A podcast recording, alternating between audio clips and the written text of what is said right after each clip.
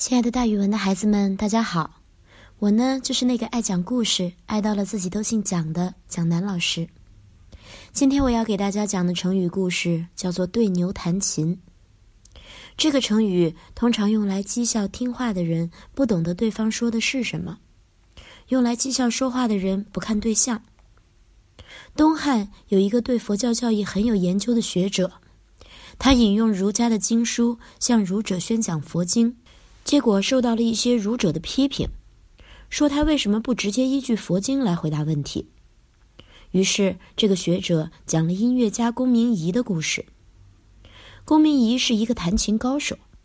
有一天呀，有一天呀，他对着一头正在吃草的牛弹了一首非常高深的曲子，牛毫不理会，只顾着自己吃草，看都不看他一眼。龚明仪很懊恼，为什么我的琴弹得这么好？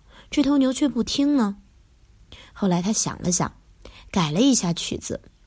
这一次他改的曲子弹出来，像是蚊子嗡嗡嗡的叫，又像是牛蝇嗯嗯的在牛旁边飞，甚至还有小牛叫唤的声音。这次这头牛有反应了，他听到公明仪弹那个像是蚊子叫和牛蝇叫的乐曲，就摇着耳朵，摇着尾巴，想要把蚊子和牛蝇驱赶走。他又听到公明仪弹像是小牛叫的那一段，就左顾右盼，到处找他自己的孩子，是不是我的孩子在叫我呀？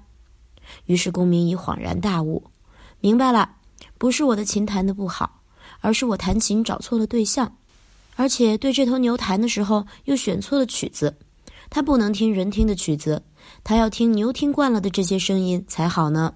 这个学者最后总结说，所以你们看。对没有读过佛经的人直接讲佛经等于白讲，就像对牛弹琴一样。用儒家的诗书向儒者宣讲佛经，你们才能够听得懂呀。众人都明白了他的道理。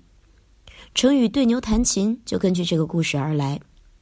对牛弹琴的故事是说，说话不看对象，或者对愚蠢的人讲深奥的道理，这样是不奏效的，只能换他们听得懂的语言，或者找对对象。你说的话才会有意义。